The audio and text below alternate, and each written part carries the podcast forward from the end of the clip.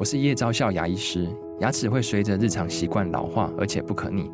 当珐琅质受损，牙齿结构会出现破裂，还有细微的小孔，导致我们牙齿变得又脆弱又敏感。这边我真心推荐贝欧尼修复牙膏，内含 BioHAP 成分，搭配正确的刷牙习惯，经科学实证，可在两周有效让牙齿再矿化，修复受损珐琅质的细微小孔。相关资讯及购买通路，请参考资讯栏连结。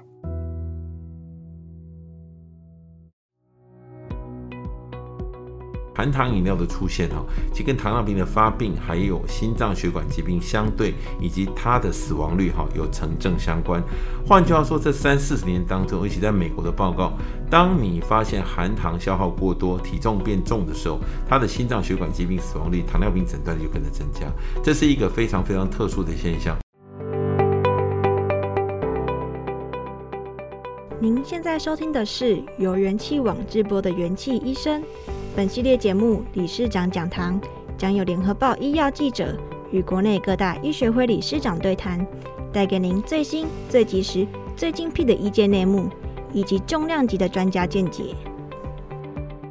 各位元气医生的听众朋友，大家好，我是联合报记者崇恩。现在啊，我们是不是很常听到说提倡有新的审美观，然后尊重多元文化，就会想说，那我胖又如何呢？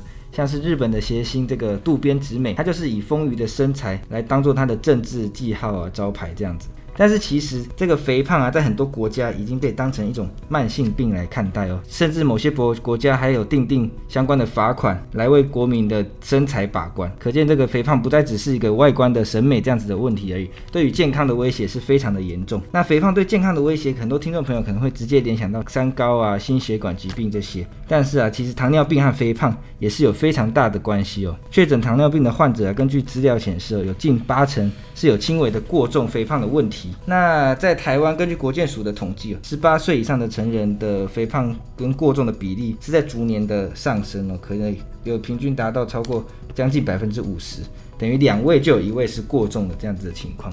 那肥胖的人口得到糖尿病的比例也有达到两成之多，所以控制体重为什么这么重要呢？节目我们就邀请到中华民国糖尿病卫教学会理事长。也是台大医院内科部的副主任王志源教授来为我们解答这些问题。那先请理事长跟我们听众朋友打一声招呼。哎，主持人好，各位听众大家好，我是王志源医师，我在台大医院服务，也是中华民国糖尿病卫教学会理事长。是理事长好。我们知道说糖尿病的早期症状之一啊是迅速的消瘦，像是赖副总统他在一场论坛上面也提到说，有一位病友来找他的时候啊，其实是因为突然暴瘦来而来找他。那为什么这些糖尿病的患者在确诊之后可能会有呃肥胖的问题呢？那就延续刚刚的讨论，我想请教理事长的就是说，究竟肥胖跟糖尿病它之间的关系是怎么样子？体重啊跟糖尿病的关系哈、哦，大概是自古以来都认为它是相关性，原因就是因为感觉上糖尿病是半个富贵病嘛，嗯，你必须要吃得好穿得好，你才可能得这个病。嗯，不过其实啊，在糖尿病最常看到的症状，反而不是体重的变化，反而就是没有症状。所以绝大多数糖尿病被诊断的时候症状不明显，但等到症状明显、血糖偏高的时候，它就可能因为大量的排出水分、尿尿多，所以它就是变成说体重变瘦。所以绝大多数病人一开始体重的快速下降是来自于脱水。那脱水之后呢，相对的，它的脂肪组织也会因为它的糖类没有办法运用嘛而燃烧，所以感觉上人是变瘦的。所以初期有些胖的人呢、哦，他真的是因为糖尿病产生体重减轻的时候，他其实不见得会不快乐，他搞不好觉得自己还蛮健康，就变瘦了。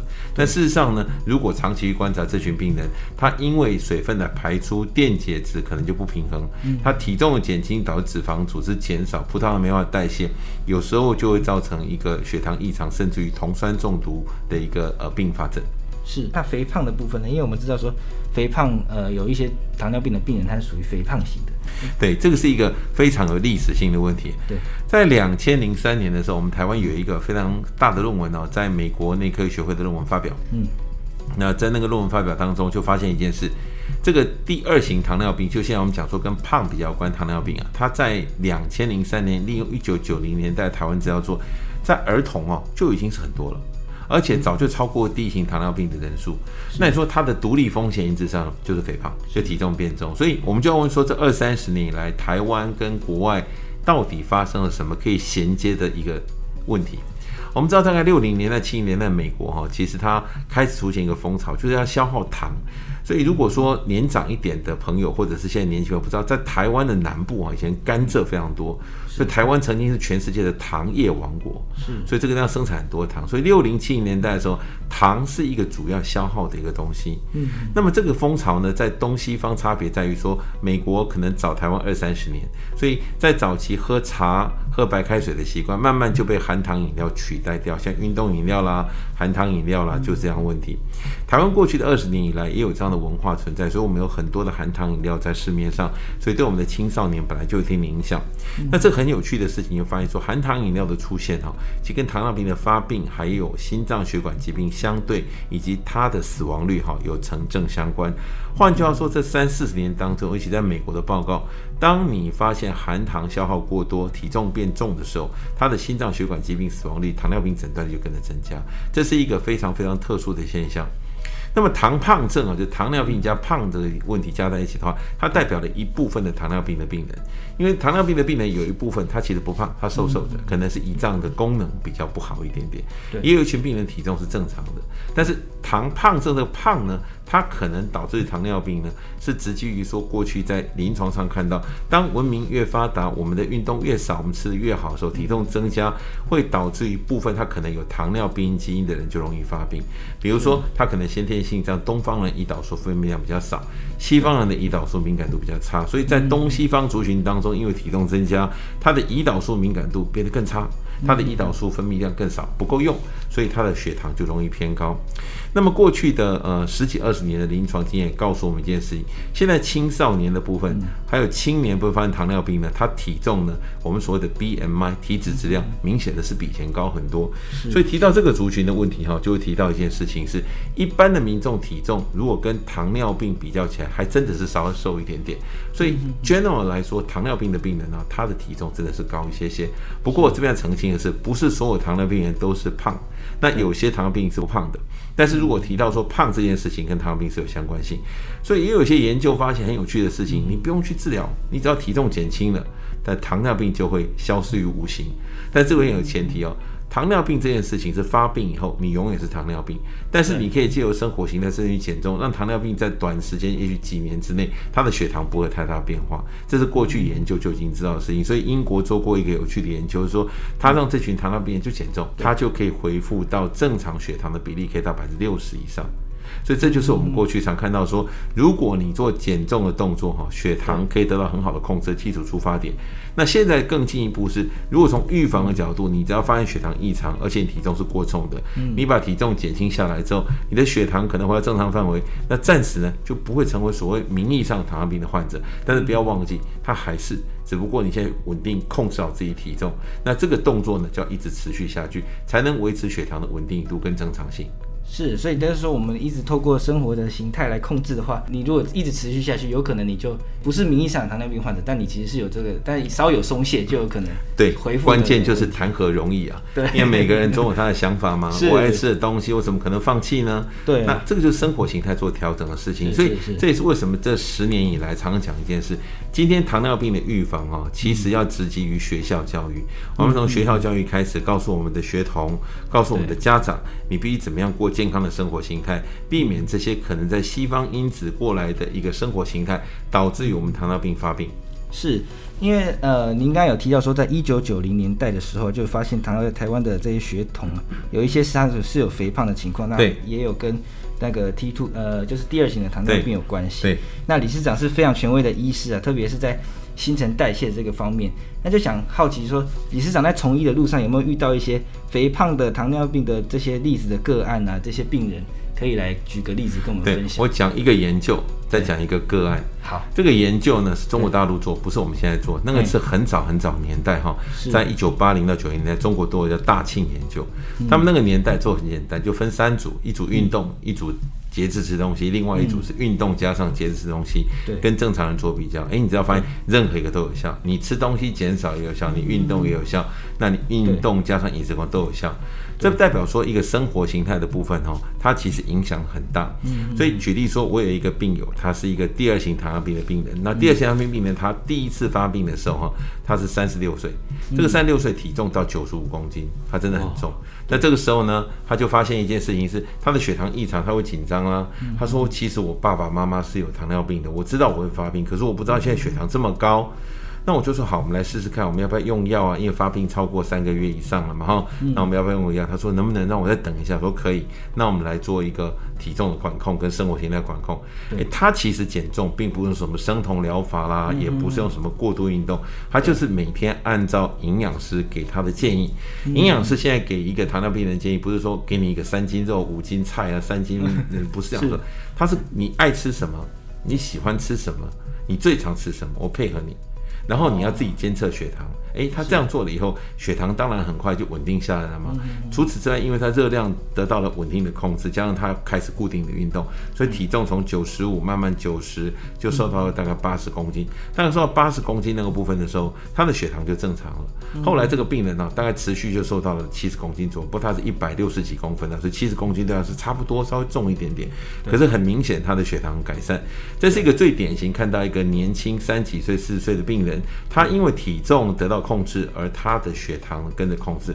当然，这个病人在我目前的门诊追踪大概只有两三年的时间，但未来会不会再进展？当然很有可能性。可是现在呢，他几乎就不用靠药物做治疗，他维持体重跟生活形态、跟饮食、跟运动，就可以维持很好的一个血糖的变化。这当然是我们很乐见的一件事情啦。是。那在理事长提到这个病友啊，那我们就来想要了解一下说，说台湾的现在的肥胖的现况到底是怎么样子？因为有时候我们在台北。在找食物的时候，我就会发现有很多这种健康餐盒啊，就是说这个便当它就是主打，像刚刚理事长提到说，可能有一些饮食上面啊有一些规划这样子，不会呃使用过多的淀粉啊之类的。那在这样子的前提下，台湾的肥胖的情况真的还有那么严重啊？因为可能大家都在吃这个啊。那想要问就问理事长说，那台湾的成人的啊这个肥胖率大约是落在哪里？那跟我们就是说基因特性比较接近的这些亚洲国家来比，我们算高还是算低？整个台湾地区跟亚洲地区都类似，尤其是你跟东南亚比较起来，我们都是属于比较胖的族群。那么在所谓的体重过重的族群哦，跟肥胖族群如果切割来看，体重过重族群大概占总的一般人口百分之二十，如果肥胖族群呢，大概可以占百分之三十，所以加总起来大概一半以上的人哦，体重是过重的。这是可以过去看到的，而且不是现在哦。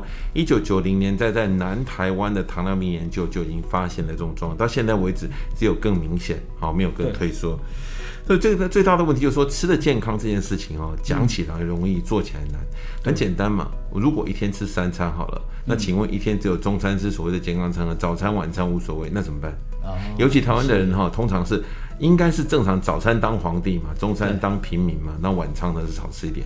可台湾刚好颠倒，反过来倒过来，早餐是不太吃的比较多，中餐吃的普普通通，晚上当皇帝，而且晚上还有宵夜等等的问题。加上台湾我们就是一个夜市文化发达的地方，美食多啊，所以吃点美食是很常见的事情。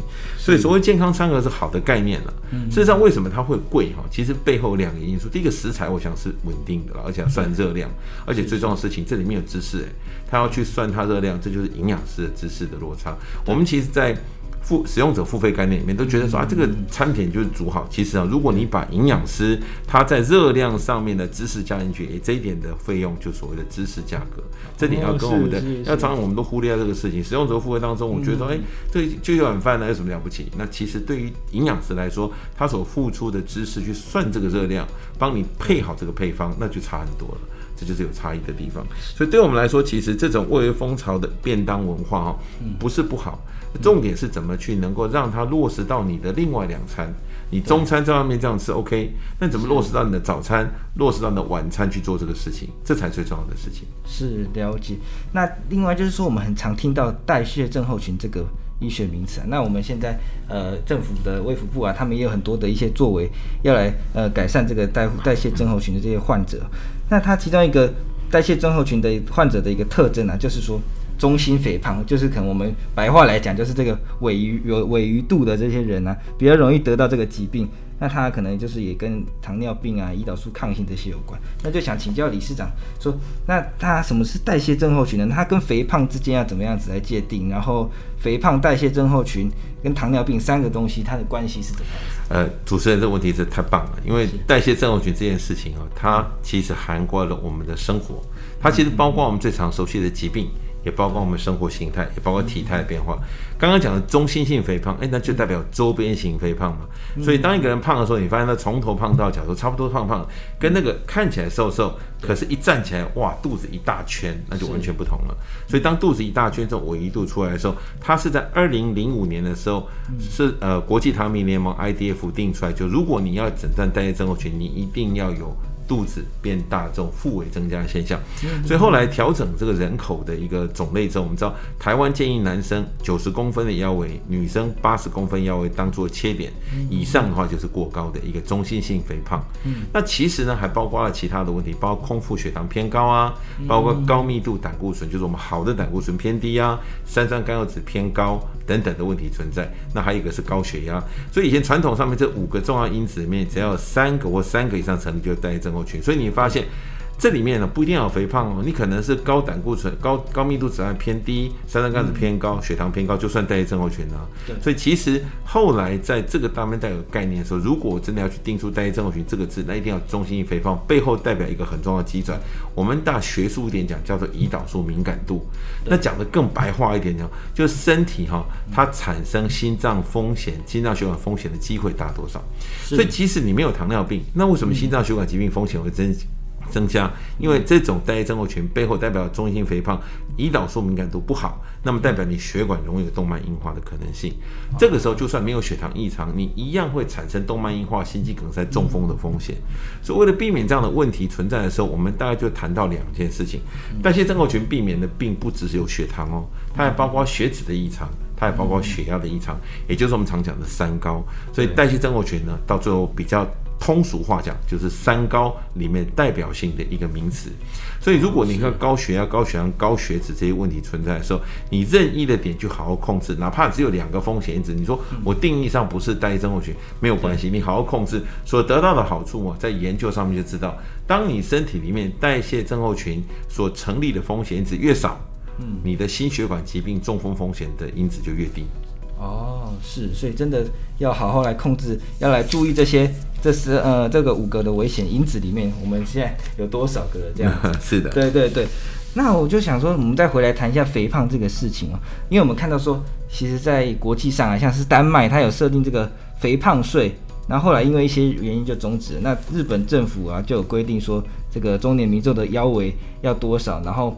雇主就要来帮这些劳工量腰围，然后在中年的这个年纪的劳工，他如果超过一个数字，那这些雇主就被罚款了，就有点像呃，理事长刚提到说我们呃对于男性的腰围九十 cm 的这个要求，对，对，对，那就请问想说理事长怎么看这些各国的肥胖防治？那台湾可以怎么做？台湾有可能来征这个所谓肥胖税这样子的东西？好问题呀、啊，这就是提到另外一个问题，我们要不要去征糖税？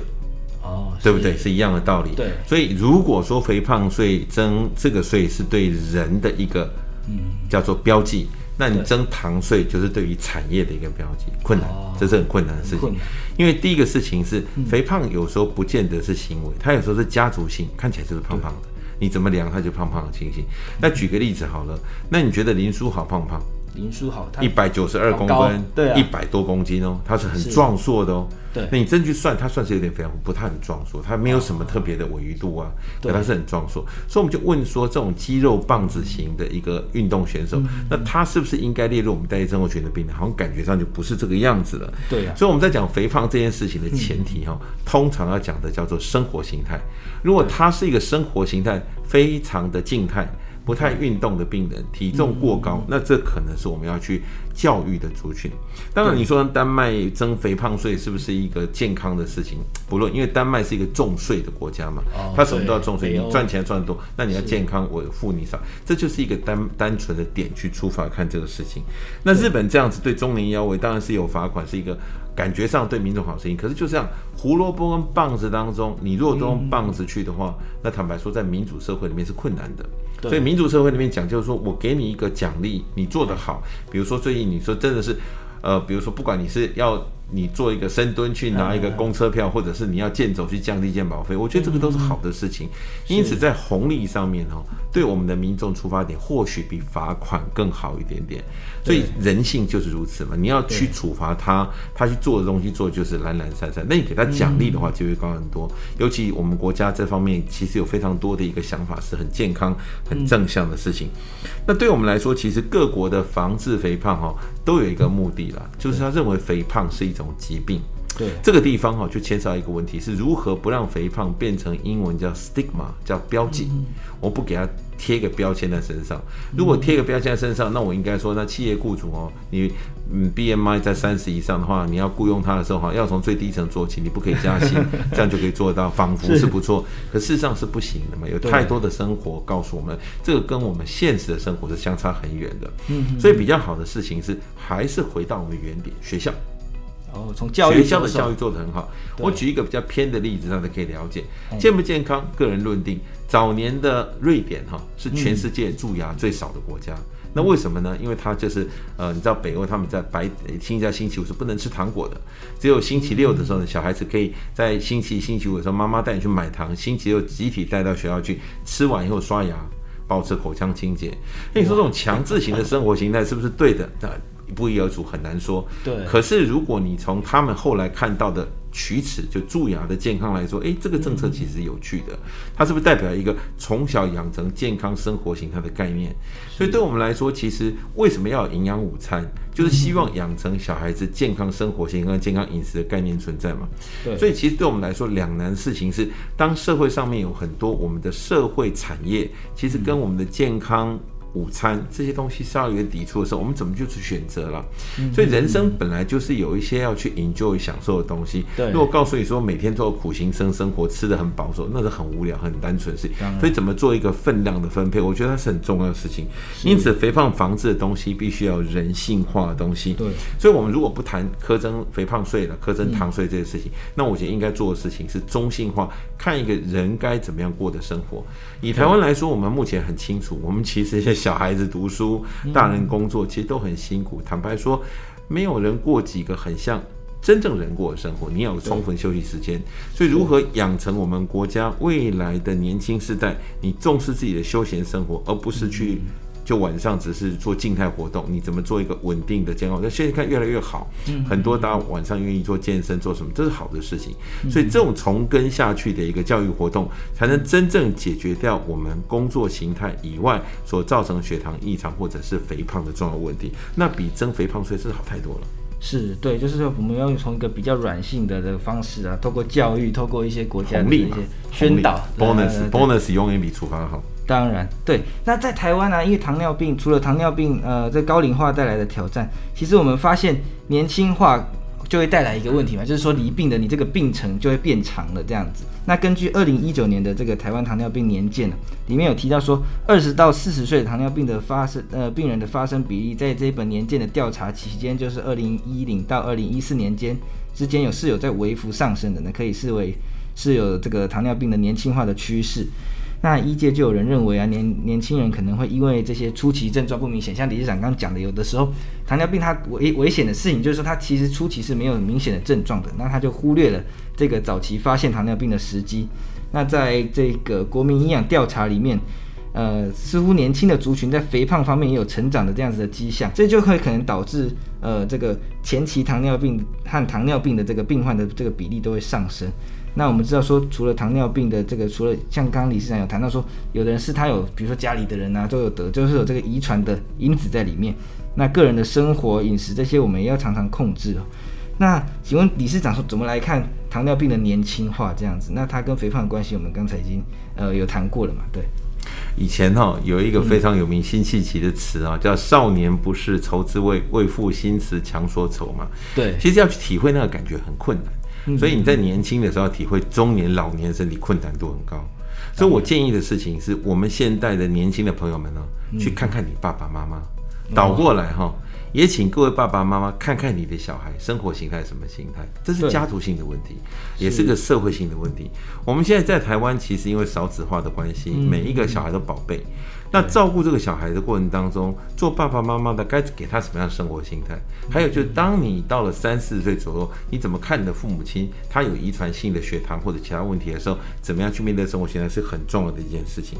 所以在诊间，我们看到最直接的问题是，通常现在台湾哦，中年以上来看诊的时候啊，如果他是糖尿病的病人，缺乏一个陪伴者，这个陪伴者通常是他的儿女。为什么要这么说哈？我们常常讲糖尿病这个高度遗传的一个疾病，没有遗传就没有发病，机会很高。所以当你在陪爸爸妈妈看病的时候，你在学自己的生活形态，这是很重要。所以这种家族性的关系哈，它不但是做感情的连接，事实上对疾病的治疗是很有用的。所以我常常鼓励我的病友说：你下次来的时候，我们在糖尿病卫教室，你带你儿子女儿来，我让他来听。他说啊，一天那我好，我说有用啊，他们在学你要过松。今天你走过的路，他日就是他们可能面临的状况。所以这种情况对于病人来说，对于年轻化的病人来说，其实预防是好事。对。不过一个六十岁的人来看病，他的儿子今年三十五岁。那来看病的时候就会发现有差，他的公子就会知道怎么样去预防同样的生活形态的事情嘛。嗯他可能知道我爸爸以前年轻很辛苦，所以为了家。那现在我有比较好的稳定生活，那我该怎么保养身体？那通常呢也要讲到一个事情，保养身体这件事情啊，讲的比较直接哈，就保护自己，对不对？对。可是那是保护家人呐，也是保护家人。所以年轻的时候啊，你好好保养身体，身体好到中年以后，你其实你家人的负担就比较少。所以，我们常常看到台湾的老人家有一个个性，讲说啊，我麻麻烦笑脸的，我不要麻烦年轻人，我打击我处理的后啊。可是常常告诉老人家一个概念是，你今天不告诉你年轻人你的麻烦。他是他们就是大麻烦，因为可能你昨天到急诊室去了，他全家出动来照顾你。同样的事情是，如果我们在年轻的时候养成刚刚提到的像肥胖的预防啊，或者血糖的观察、生活形态的稳定啊、饮食习惯的调整，那你就可以避免在中年发生的一些身体状况。那不要忘记哦，当你结婚成家，你小孩子。十岁，你是四十五岁，你会发现你生病了，跟你是健康的身体是两个不同的事情。很多人到看到小孩子突然讲到身体很重要，很多人是这样的情形。他在三十五岁以前还没结婚嘛，觉得自己保全家保无所谓。到了三十五岁结婚成家，有了小孩才发现，哎呦，糟糕，小孩才三岁，我怎么血糖就异常了呢？那这个时候就会，所以与其等到这个时间点，那不如从家族史上去看整个家族的一个成员怎么去做预防，这个会是非常重要的事情。所以年轻化的趋势当中啊，有一个很重要的事情是不要怕，要提早发现，提早发现你就可以跟着爸爸妈妈一起学习怎么过生活。其实糖尿病的病友要记得一个很重要的事情，你可以吃得饱，要吃得好，可以随性吃。所以如果这边要很负责的跟各位说，只要你肾功能正常，没有特别的问题。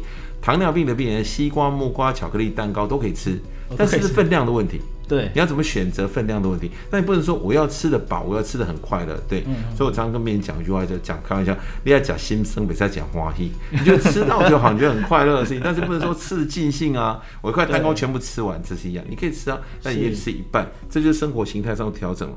所以生活形态调整哦，其实是我们现在年轻人最需要学习的事情。对，就理事长刚刚提到这个，就好像我们心理学上面可能有这种家族的智商，那我们在糖尿病也可以整个家族一起来学习对对对。真的是家族性的学习，对，没错。那在刚才提到这个年鉴里面呢、啊，有提到这个年轻化的问题嘛？那我们知道说，呃，这个糖尿病目前就像刚才我们有提到说，它是没有办法去根治的，你必须要不断的这样子来维持控制你的血糖。那离病的时间一长啊，并发症这些共病发生的风险也就会提高，这样子。那就想请教理事长说，根据您的呃临床上的观察，这些二十到三十九岁就是我们定义上啊，就是说四十岁以下就算年轻的这个糖尿病病患，他们如果早早就罹患糖尿病，他们未来的人生会增加怎么样子的风险？这是很有趣的问题，也是生活形态的问题。嗯、我们在大学时代，我们那个年代大学时代也是会失恋的，也是会女朋友把你甩了，男朋友。所以我们常常讲，就开玩笑，与书为友，天长地久。为什么？那失恋就去念书吧，好好念书嘛，成绩弄好一点点。那同样。事情是一个慢性病是这样子，对，与慢性病为友就可以天长地久。我们人不会永生，我们就是一百岁的寿命之内。可是你想一件事，健康的一百岁多重要。所以，当你在年轻养成一个跟慢性疾病当朋友，不是当仇人哦，因为它不是外来的嘛。所以，糖尿病这个病，它就是内源性的疾病，身体里面本来内源性的一些基因，或者是胰岛素缺乏，或者胰岛素阻阻抗性造成的问题。你跟他当朋友，好好去控制血糖，它带给你正向的生活。所以，以前糖尿病的病人常常有一个事情是，他的确活得比正常人短。台湾这二十到三十年来，因为整个改善它的治疗架构跟架构性的教育，糖尿病的。寿命跟正常人相差无几啊，所以对于这个正常来说，最重要的事情你要跟他当朋友的心态，跟糖尿病当朋友哈，你才能够跟他和平共存，跟任何疾病都一样。所以我们知道这几年以来有个概念嘛，跟糖尿病无关，但是叫癌症。癌症呢，常常讲一件事，把癌症给慢性病化，也就是说，我可能跟癌症之间呢，你没办法切割的很干净，说根除，可是假定说。假定一个病人六十五岁离癌，他活到了八十五岁，而且品质很稳定到八十五岁，跟一般人生命周期是类似的，他就已经是成功的预防了整个结构疾病的问题嘛。所以对病人来说，糖尿病也是一样。所以正常人如果到八十五岁、九十岁是一个很完满的人人生，他在四十岁发病，他很注意血糖的控制，那可不可以达到这样的境界？答案是可以的。在美国糖尿病学会，他们每一年哦，在这几年的办一个叫糖尿病的勋章跟徽章。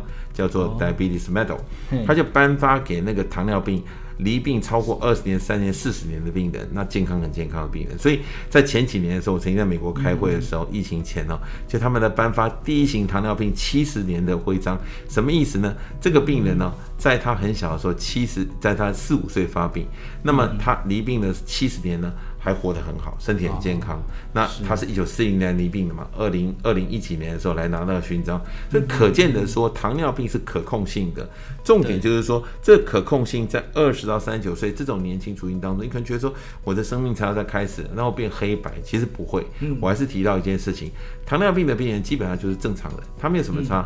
你控制生活形态的模式，不是叫你不吃不喝，不是叫你极度运动，而是告诉你过正常稳定的生活形态，跟正常吃。你要吃东西的范围可以吃得好又吃得饱，你可以运动的范围跟一般人都是一样，但你要注意你血糖的变化，这个都是可以借由教育达到的事情。一旦教育做得好，这些慢性疾病就是你的朋友，他不是你的仇人，这是可以跟我们的朋友做参考的地方。是，我觉得理事长讲的真的非常好，就是说糖尿病的病患呢，他们其实就像正常人一样，他主要如果跟呃糖尿病来做朋友，那其实。活得很久啊，跟 糖尿病一起度过这个白金婚、金婚这样上去都是有机会的。所以我们的年轻朋友如果有一些问题的话，我们要可以就是说赶快来面对。没错，没错，对。那其实控制血糖，就像我们刚才提到的，是糖尿病的病友这一辈子都要来落实啊、遵从的这件事情。那就想请教理事长说，对于这些糖尿病的糖友来说，他只要控制了体重就可以控制血糖吗？或者说他就会比较容易控制血糖吗？对，这个概念上是绝对正确的。不过我要跟我们的朋友讲一句很重要的事情：人生就是会变老。对，所以我们年纪变大了，我们胰脏功能可能变比较差。我们身体里面胰岛素的敏感度也变比较差，对，所以随着年龄成长哈，基本上糖尿病的病人用到药物的机会很高。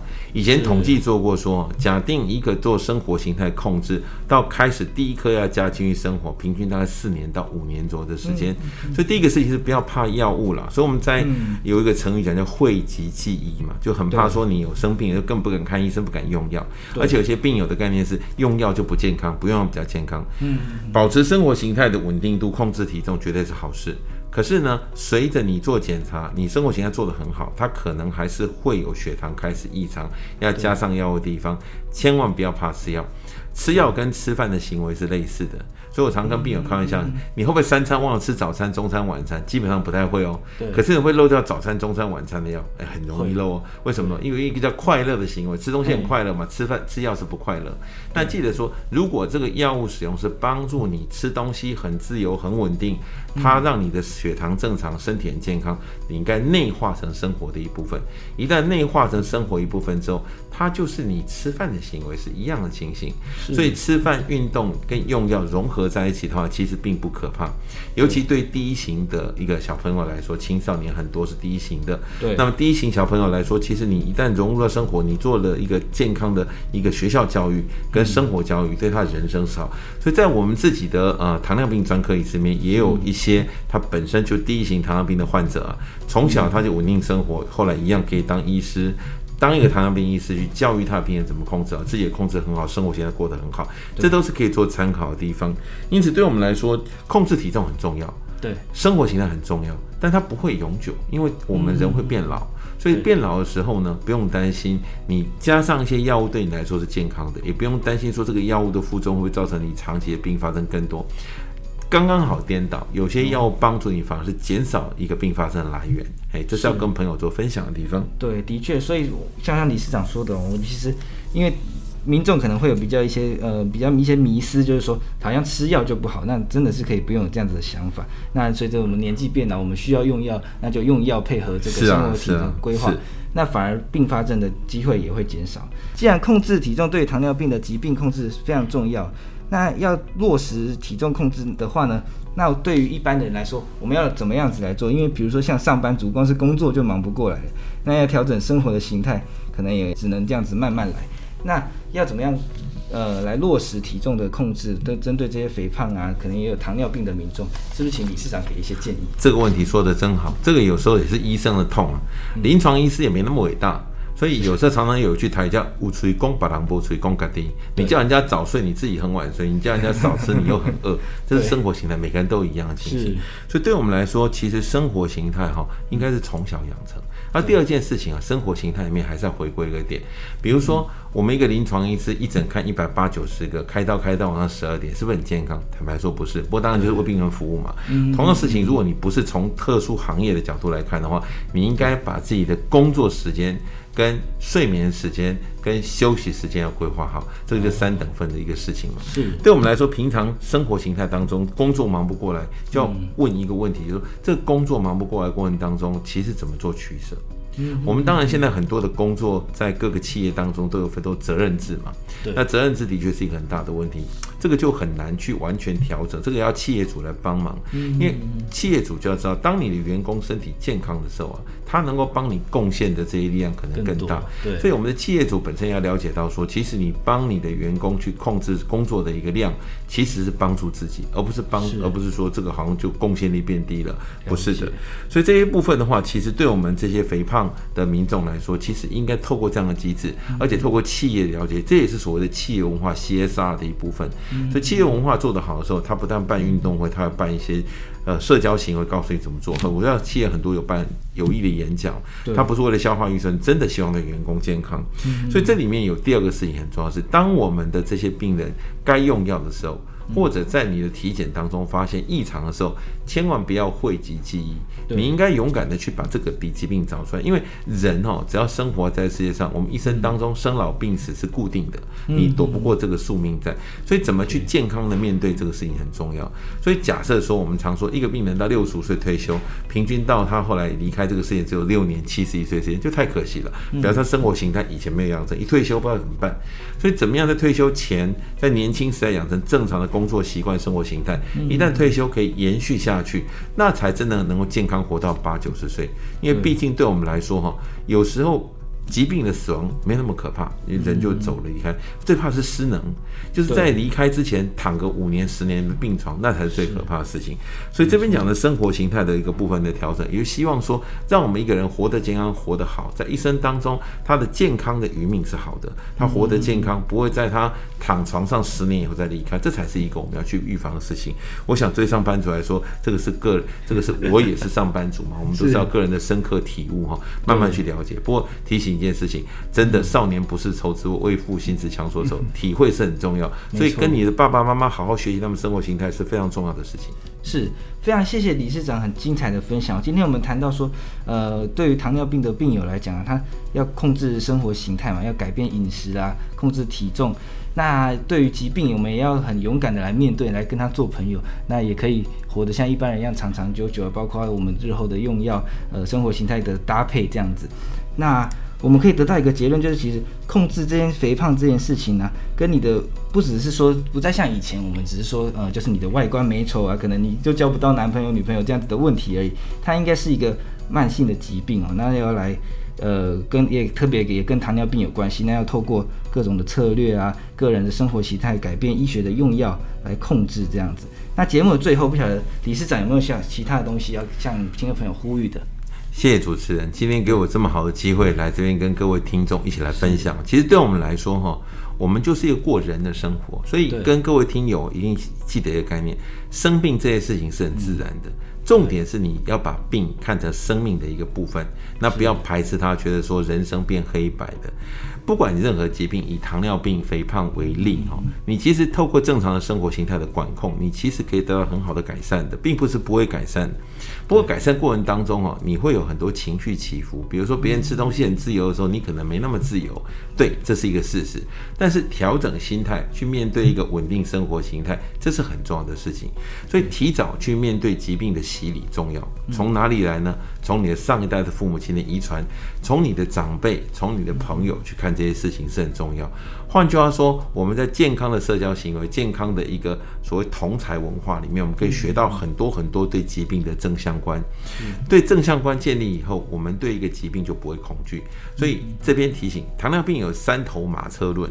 这三头马车呢，同时齐头并进的时候，它可以帮你控制好，缺一不可。第一个叫做饮食，第二个叫做运动，第三个叫做药物。有时候该用药的时候呢，绝对不要讳疾忌医，不敢用药。第二个事情呢，当你运动运动的很好的时候，千万不要觉得今天体力很好，我平常操场走三圈，我今天走个十圈，不要，你就固定一个运动量。是同样事情是三餐的文化里面，早餐、中餐、晚餐，形成自己最有利的一个生活饮食文化，是对自己负责任的一个做法，也是生活形态当中不可或缺的一部分。永远记得一件事情：糖尿病病人如果没有特殊肾脏其他的问题，蛋糕、木瓜、巧克力、西瓜，那要吃是你的自由，但是分量的分配呢，就是你的责任。你要怎么分配呢？去监测你的血糖，怎么去测你的血糖，让你血糖稳定度高。同样的事情是经常的去测量你的体重，让你体重维持在你的稳定范围，不会暴增暴减。这个都是平常要去学习的一个方向。这也是非常谢谢主持人跟各位听众，我这有机会跟各位分享这个概念。